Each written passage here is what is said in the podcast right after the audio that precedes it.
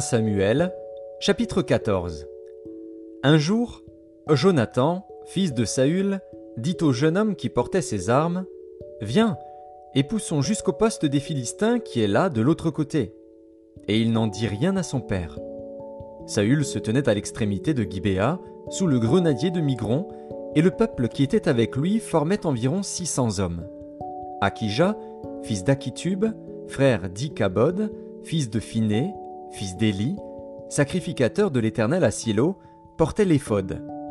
Le peuple ne savait pas que Jonathan s'en fût allé.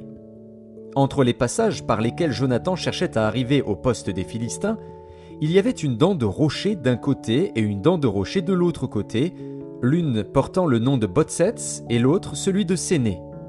L'une de ces dents est au nord vis-à-vis de Micmac et l'autre au midi vis-à-vis de Geba. Jonathan dit au jeune homme qui portait ses armes Viens, et poussons jusqu'au poste de ces incirconcis. Peut-être l'Éternel agira-t-il pour nous, car rien n'empêche l'Éternel de sauver au moyen d'un petit nombre comme d'un grand nombre. Celui qui portait ses armes lui répondit Fais tout ce que tu as dans le cœur, n'écoute que ton sentiment, me voici avec toi, prêt à te suivre. Eh bien, dit Jonathan, allons à ces gens et montrons-nous à eux. S'ils nous disent Arrêtez jusqu'à ce que nous venions à vous, nous resterons en place et nous ne monterons point vers eux. Mais s'ils disent Montez vers nous, nous monterons, car l'Éternel les livre entre nos mains. C'est là ce qui nous servira de signe. Ils se montrèrent tous deux au poste des Philistins, et les Philistins dirent Voici les Hébreux qui sortent des trous où ils se sont cachés. Et les hommes du poste s'adressèrent ainsi à Jonathan et à celui qui portait ses armes. Montez vers nous, et nous vous ferons savoir quelque chose. Jonathan dit à celui qui portait ses armes Monte après moi, car l'Éternel les livre entre les mains d'Israël. Et Jonathan monta en s'aidant des mains et des pieds, et celui qui portait ses armes le suivit. Les Philistins tombèrent devant Jonathan, et celui qui portait ses armes donnait la mort derrière lui. Dans cette première défaite, Jonathan et celui qui portait ses armes tuèrent une vingtaine d'hommes sur l'espace d'environ la moitié d'un arpent de terre. L'effroi se répandit au camp, dans la contrée et parmi tout le peuple. Le poste et ceux qui ravageaient furent également saisis de peur. Le pays fut dans l'épouvante. C'était comme une terreur de Dieu. Les sentinelles de Saül, qui étaient à Gibéa de Benjamin, virent que la multitude se dispersait et allait de côté et d'autre. Alors Saül dit au peuple qui était avec lui Comptez, je vous prie, et voyez qui s'en est allé du milieu de nous. Ils comptèrent, et voici, il manquait Jonathan et celui qui portait ses armes. Et Saül dit à Akija Fais approcher l'arche de Dieu, car en ce temps l'arche de Dieu était avec les enfants d'Israël. Pendant que Saül parlait au sacrificateur, le tumulte dans le camp des Philistins allait toujours croissant. Et Saül dit au sacrificateur Retire ta main. Puis Saül et tout le peuple qui était avec lui se rassemblèrent, et ils s'avancèrent jusqu'au lieu du combat. Et voici, les Philistins tournèrent l'épée les uns contre les autres, et la confusion était extrême. Il y avait parmi les Philistins, comme auparavant, des Hébreux qui étaient montés avec eux dans le camp, où ils se trouvaient disséminés, et ils se joignirent à ceux d'Israël qui étaient avec Saül et Jonathan. Tous les hommes d'Israël qui s'étaient cachés dans la montagne d'Éphraïm, apprenant que les Philistins fuyaient, se mirent aussi à les poursuivre dans la bataille. L'Éternel délivra Israël ce jour-là, et le combat se prolongea jusqu'au-delà de Bethaven. La journée fut fatigante pour les hommes d'Israël. Saül avait fait jurer le peuple en disant Maudit soit l'homme qui prendra de la nourriture avant le soir, avant que je me sois vengé de mes ennemis. Et personne n'avait pris de nourriture. Tout le peuple était arrivé dans une forêt où il y avait du miel à la surface du sol. Lorsque le peuple entra dans la forêt, il vit du miel qui coulait. Mais nul ne porta la main à la bouche, car le peuple respectait le serment. Jonathan ignorait le serment que son père avait fait faire au peuple. Il avança le bout du bâton qu'il avait à la main, le plongea dans un rayon de miel et ramena la main à la bouche. Et ses yeux furent éclaircis. Alors quelqu'un du peuple, lui adressant la parole, dit Ton père a fait jurer le peuple en disant Maudit soit l'homme qui prendra de la nourriture aujourd'hui. Or le peuple était épuisé. Et Jonathan dit Mon père trouble le peuple. Voyez donc comme mes yeux se sont éclaircis, parce que j'ai goûté un peu de ce miel. Certes, si le peuple avait aujourd'hui mangé du butin qu'il a trouvé chez ses ennemis, la défaite des Philistins n'aurait-elle pas été plus grande? Ils bâtirent ce jour-là les Philistins depuis Micmac jusqu'à Ajalon. Le peuple était très fatigué, et il se jeta sur le butin. Il prit des brebis, des bœufs et des veaux, il les égorgea sur la terre, et il en mangea avec le sang. On le rapporta à Saül, et l'on dit Voici, le peuple pêche contre l'Éternel en mangeant avec le sang. Saül dit Vous commettez une infidélité, roulez à l'instant vers moi une grande pierre. Puis il ajouta Répandez-vous parmi le peuple, et dites à chacun de m'amener son bœuf ou sa brebis, et de l'égorger ici. Vous mangerez ensuite, et vous ne pécherez point contre l'Éternel, en mangeant avec le sang. Et pendant la nuit, chacun parmi le peuple amena son bœuf à la main, afin de l'égorger sur la pierre. Saül bâtit un autel à l'Éternel. Ce fut le premier autel qu'il bâtit à l'Éternel. Saül dit Descendons cette nuit après les Philistins, pillons-les jusqu'à la lumière du matin, et n'en laissons pas un de reste. Ils dirent Fais tout ce qui te semblera bon. Alors le sacrificateur dit Approchons-nous ici de Dieu. Et Saül consulta Dieu. Descendrai-je après les Philistins? Les livreras-tu entre les mains d'Israël? Mais en ce moment il ne lui donna point de réponse. Saül dit Approchez ici, vous tous chefs du peuple, recherchez et voyez comment ce péché a été commis aujourd'hui. Car l'Éternel, le libérateur d'Israël, est vivant Lors même que Jonathan, mon fils, en serait l'auteur, il mourrait. Et dans tout le peuple personne ne lui répondit. Il dit à tout Israël, Mettez-vous d'un côté, et moi et Jonathan, mon fils, nous serons de l'autre. Et le peuple dit à Saül, Fais ce qui te semblera bon. Saül dit à l'Éternel, Dieu d'Israël, fais connaître la vérité. Jonathan et Saül furent désignés, et le peuple fut libéré. Saül dit Jetez le sort entre moi et Jonathan, mon fils. Et Jonathan fut désigné. Saül dit à Jonathan Déclare-moi ce que tu as fait. Jonathan le lui déclara et dit J'ai goûté un peu de miel avec le bout du bâton que j'avais à la main.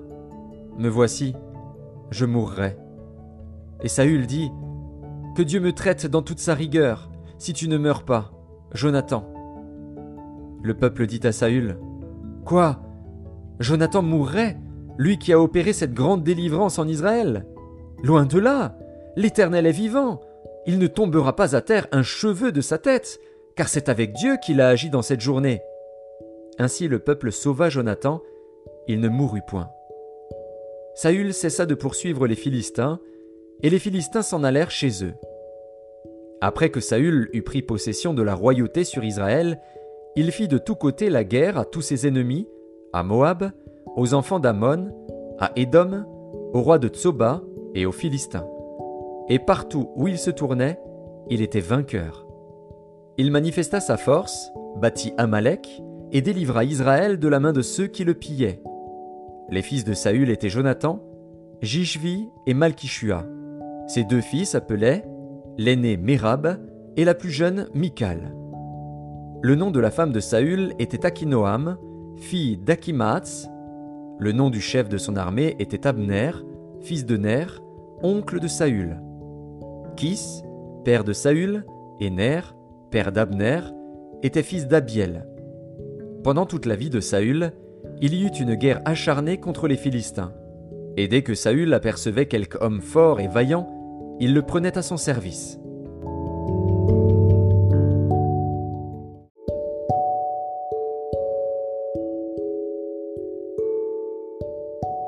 1 Samuel, chapitre 15 Samuel dit à Saül C'est moi que l'Éternel a envoyé pour toindre roi sur son peuple, sur Israël. Écoute donc ce que dit l'Éternel. Ainsi parle l'Éternel des armées Je me souviens de ce qu'Amalek fit à Israël, lorsqu'il lui ferma le chemin à sa sortie d'Égypte. Va maintenant, frappe Amalek, et dévouez par interdit tout ce qui lui appartient. Tu ne l'épargneras point, et tu feras mourir hommes et femmes, enfants et nourrissons, bœufs et brebis, chameaux et ânes, Saül convoqua le peuple et en fit la revue à Télaïm. Il y avait deux cent mille hommes de pied et dix mille hommes de Juda. Saül marcha jusqu'à la ville d'Amalek et mit une embuscade dans la vallée. Il dit aux Kéniens Allez, retirez-vous, sortez du milieu d'Amalek, afin que je ne vous fasse pas périr avec lui. Car vous avez eu de la bonté pour tous les enfants d'Israël lorsqu'ils montèrent d'Égypte. Et les Kéniens se retirèrent du milieu d'Amalek. Saül bâtit Amalek et depuis Havila jusqu'à Shur, qui est en face de l'Égypte. Il prit vivant Agag, roi d'Amalek, et il dévoua par interdit tout le peuple en le passant au fil de l'épée.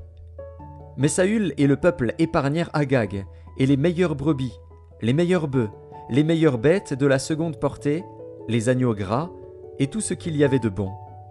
Ils ne voulurent pas le dévouer par interdit, et ils dévouèrent seulement tout ce qui était méprisable et chétif. L'Éternel adressa la parole à Samuel, et lui dit Je me repens d'avoir établi Saül pour roi, car il se détourne de moi et il n'observe point mes paroles. Samuel fut irrité, et il cria à l'Éternel toute la nuit. Il se leva de bon matin pour aller au devant de Saül. Et on vint lui dire Saül est allé à Carmel, et voici, il s'est érigé un monument. Puis il s'en est retourné, et, passant plus loin, il est descendu à Gilgal. Samuel se rendit auprès de Saül, et Saül lui dit Sois béni de l'Éternel, j'ai observé la parole de l'Éternel. Samuel dit Qu'est-ce donc que ce bêlement de brebis qui parvient à mes oreilles Et ce mugissement de bœufs que j'entends? Saül répondit Ils les ont amenés de chez les Amalécites, parce que le peuple a épargné les meilleures brebis et les meilleurs bœufs, afin de les sacrifier à l'Éternel, ton Dieu. Et le reste, nous l'avons dévoué par interdit. Samuel dit à Saül Arrête, et je te déclarerai ce que l'Éternel m'a dit cette nuit. Et Saül lui dit Parle. Samuel dit Lorsque tu étais petit à tes yeux, n'es-tu pas devenu le chef des tribus d'Israël? Et l'Éternel ne t'a-t-il pas oint pour que tu sois roi sur Israël? L'Éternel t'avait fait partir en disant Va et dévoue par interdit ces pécheurs, les Amalécites. Tu leur feras la guerre jusqu'à ce que tu les aies exterminés. Pourquoi n'as-tu pas écouté la voix de l'Éternel? Pourquoi t'es-tu jeté sur le butin et as-tu fait ce qui est mal aux yeux de l'Éternel? Saül répondit à Samuel J'ai bien écouté la voix de l'Éternel, et j'ai suivi le chemin par lequel m'envoyait l'Éternel. J'ai amené Agag, roi d'Amalek, et j'ai dévoué par interdit les Amalécites. Mais le peuple a pris sur le butin des brebis et des bœufs, comme prémisse de ce qui devait être dévoué, afin de les sacrifier à l'Éternel, ton Dieu, à Gilgal. Samuel dit L'Éternel trouve-t-il du plaisir dans les holocaustes et les sacrifices comme dans l'obéissance à la voix de l'Éternel? Voici, l'obéissance vaut mieux que les sacrifices, et l'observation de sa parole vaut mieux que la graisse des béliers. Car la désobéissance est aussi coupable que la divination, et la résistance ne l'est pas moins que l'idolâtrie et les téraphins. Puisque tu as rejeté la parole de l'Éternel, il te rejette aussi comme roi.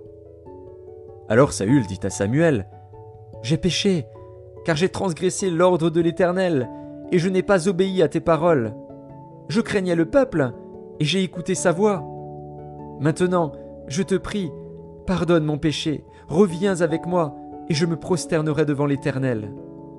Samuel dit à Saül, Je ne retournerai point avec toi, car tu as rejeté la parole de l'Éternel, et l'Éternel te rejette, afin que tu ne sois plus roi sur Israël. Et comme Samuel se tournait pour s'en aller, Saül le saisit par le pan de son manteau qui se déchira. Samuel lui dit L'Éternel déchire aujourd'hui de dessus toi la royauté d'Israël, et il la donne à un autre, qui est meilleur que toi. Celui qui est la force d'Israël ne ment point et ne se repent point, car il n'est pas un homme pour se repentir. Saül dit encore J'ai péché. Maintenant je te prie, honore-moi en présence des anciens de mon peuple et en présence d'Israël. Reviens avec moi, et je me prosternerai devant l'Éternel, ton Dieu. Samuel retourna et suivit Saül, et Saül se prosterna devant l'Éternel. Puis Samuel dit Amenez-moi Agag, roi d'Amalek. Et Agag s'avança vers lui d'un air joyeux. Il disait Certainement, l'amertume de la mort est passée. Samuel dit De même que ton épée a privé des femmes de leurs enfants, Ainsi ta mère entre les femmes sera privée d'un fils. Et Samuel mit Agag en pièces devant l'Éternel, à Gilgal. Samuel partit pour Rama, et Saül monta dans sa maison à Gibéa de Saül. Samuel n'alla plus voir Saül jusqu'au jour de sa mort, car Samuel pleurait sur Saül, parce que l'Éternel se repentait d'avoir établi Saül roi d'Israël.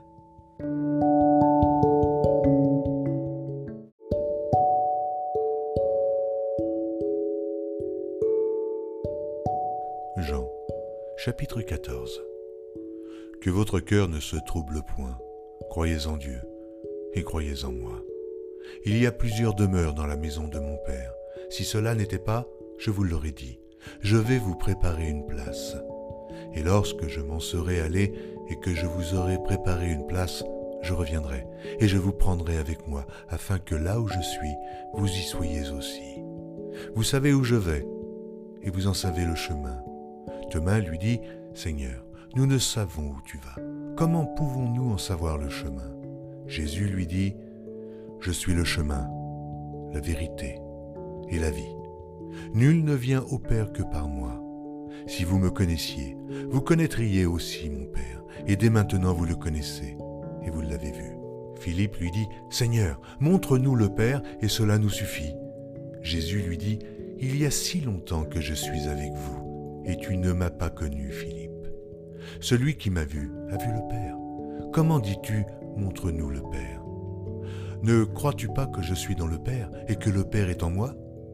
Les paroles que je vous dis, je ne les dis pas de moi-même, et le Père qui demeure en moi, c'est lui qui fait les œuvres. Croyez-moi, je suis dans le Père, et le Père est en moi. Croyez du moins à cause de ses œuvres. En vérité, en vérité, je vous le dis, celui qui croit en moi fera aussi les œuvres que je fais, et il en fera de plus grandes, parce que je m'en vais au Père. Et tout ce que vous demanderez en mon nom, je le ferai, afin que le Père soit glorifié par le Fils. Si vous demandez quelque chose en mon nom, je le ferai. Si vous m'aimez, gardez mes commandements. Et moi je prierai le Père, et il vous donnera un autre consolateur, afin qu'il demeure éternellement avec vous l'Esprit de vérité, que le monde ne peut recevoir, parce qu'il ne le voit point et ne le connaît point, mais vous, vous le connaissez, car il demeure avec vous et il sera en vous. Je ne vous laisserai pas orphelin, je viendrai à vous. Encore un peu de temps, et le monde ne me verra plus, mais vous, vous me verrez, car je vis, et vous vivrez aussi. En ce jour-là, vous connaîtrez que je suis en mon Père, que vous êtes en moi, et que je suis en vous. Celui qui a mes commandements et qui les garde, c'est celui qui m'aime. Et celui qui m'aime sera aimé de mon Père. Je l'aimerai et je me ferai connaître à lui. Jude, non pas l'Iscario, lui dit, Seigneur, d'où vient que tu te feras connaître à nous et non au monde? Jésus lui répondit, Si quelqu'un m'aime, il gardera ma parole, et mon Père l'aimera. Nous viendrons à lui, et nous ferons notre demeure chez lui. Celui qui ne m'aime pas, ne garde point mes paroles. Et la parole que vous entendez, ce n'est pas de moi, mais du Père qui m'a envoyé. Je vous ai dit ces choses pendant que je demeure avec vous. Mais le consolateur, l'Esprit Saint, que le Père enverra en mon nom, vous enseignera toutes choses et vous rappellera tout ce que je vous ai dit. Je vous laisse ma paix. Je vous donne ma paix. Je ne vous donne pas comme le monde donne, que votre cœur ne se trouble point et ne s'alarme point.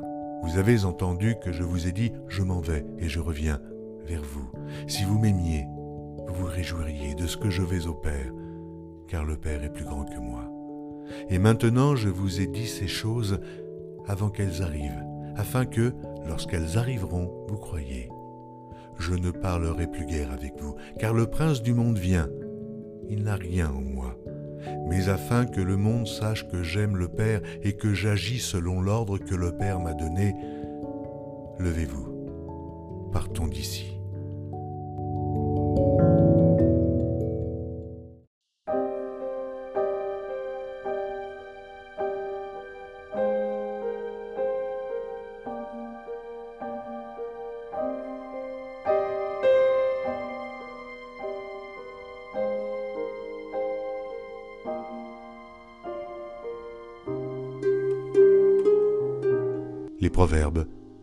Chapitre 12.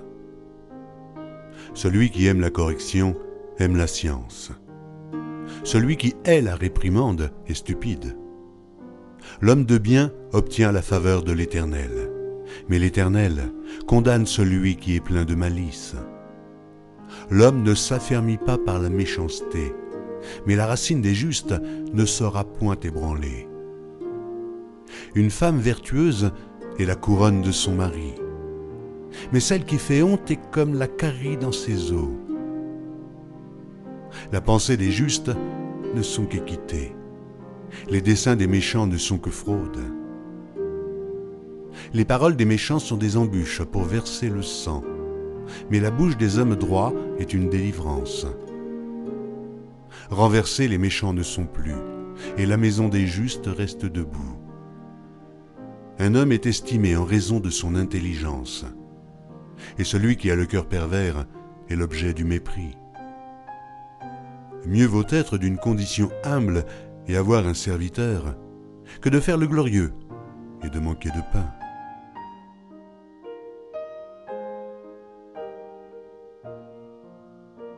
Le juste prend soin de son bétail, mais les entrailles des méchants sont cruelles. Celui qui cultive son champ est rassasié de pain, mais celui qui poursuit les choses vaines est dépourvu de sens. Le méchant convoite ce que prennent les méchants, mais la racine des justes donne du fruit. Il y a dans le péché des lèvres un piège pernicieux, mais le juste se tire de la détresse. Par le fruit de la bouche on est rassasié de bien, et chacun reçoit selon l'œuvre de ses mains. La voix de l'insensé est droite à ses yeux, mais celui qui écoute les conseils est sage. L'insensé laisse voir un instant sa colère, mais celui qui cache un outrage est un homme prudent. Celui qui dit la vérité proclame la justice, et le faux témoin la tromperie. Tel qui parle légèrement blesse comme un glaive, mais la langue des sages apporte la guérison. La lèvre véridique est affermie pour toujours, mais la langue fausse ne subsiste qu'un instant.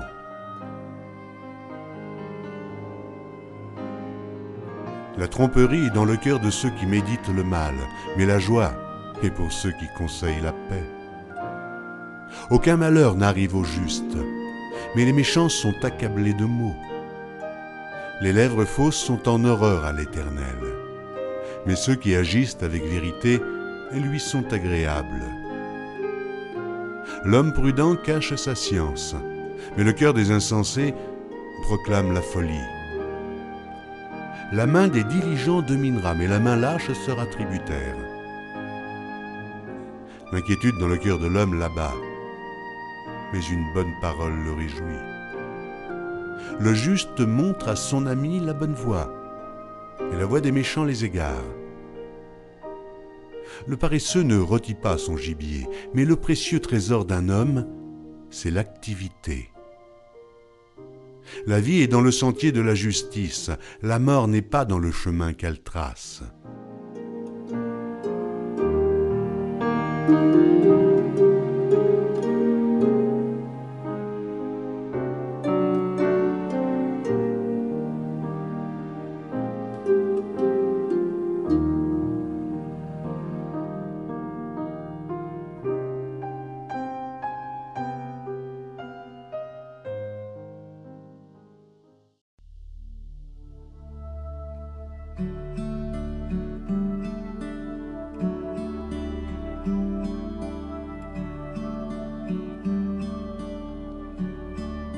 Proverbes, chapitre 13. Un fils sage écoute l'instruction de son père, mais le moqueur n'écoute pas la réprimande. Par le fruit de la bouche on jouit du bien, mais ce que désirent les perfides, c'est la violence. Celui qui veille sur sa bouche garde son âme. Celui qui ouvre de grandes lèvres court à sa perte. L'âme du paresseux a des désirs qu'il ne peut satisfaire mais l'âme des hommes diligents sera rassasiée. Le juste hait les paroles mensongères. Le méchant se rend odieux et se couvre de honte. La justice garde celui dont la voix est intègre, mais la méchanceté cause la ruine du pécheur. Tel fait le riche et n'a rien du tout. Tel fait le pauvre et a de grands biens. La richesse d'un homme sert de rançon pour sa vie, mais le pauvre n'écoute pas la réprimande. La lumière des justes est joyeuse, mais la lampe des méchants s'éteint. C'est seulement par orgueil qu'on excite des querelles, mais la sagesse est avec ceux qui écoutent les conseils. La richesse mal acquise diminue, mais celui qui amasse peu à peu l'augmente. Un espoir différé rend le cœur malade, mais un désir accompli est un arbre de vie. Celui qui méprise la parole se perd, mais celui qui craint le précepte est récompensé. L'enseignement du sage est une source de vie pour détourner des pièges de la mort. Une raison saine a pour fruit la grâce, mais la voix des perfides est rude. Tout homme prudent agite avec connaissance, mais l'insensé fait étalage de folie. Un envoyé méchant tombe dans le malheur, mais un messager fidèle apporte la guérison. La pauvreté et la honte sont le partage de celui qui rejette la correction. Mais celui qui a égard à la réprimande est honoré. Un désir accompli est doux à l'âme, mais s'éloigner du mal fait horreur aux insensés. Celui qui fréquente les sages devient sage, mais celui qui se plaît avec les insensés s'en trouve mal. Le malheur poursuit ceux qui pêchent, mais le bonheur récompense les justes. Le champ que défriche le pauvre donne une nourriture abondante, mais tel périt par défaut de justice. Celui qui ménage sa verge est son fils, mais celui qui l'aime cherche à le corriger. Le juste mange et satisfait son appétit, mais le ventre des méchants éprouve la disette.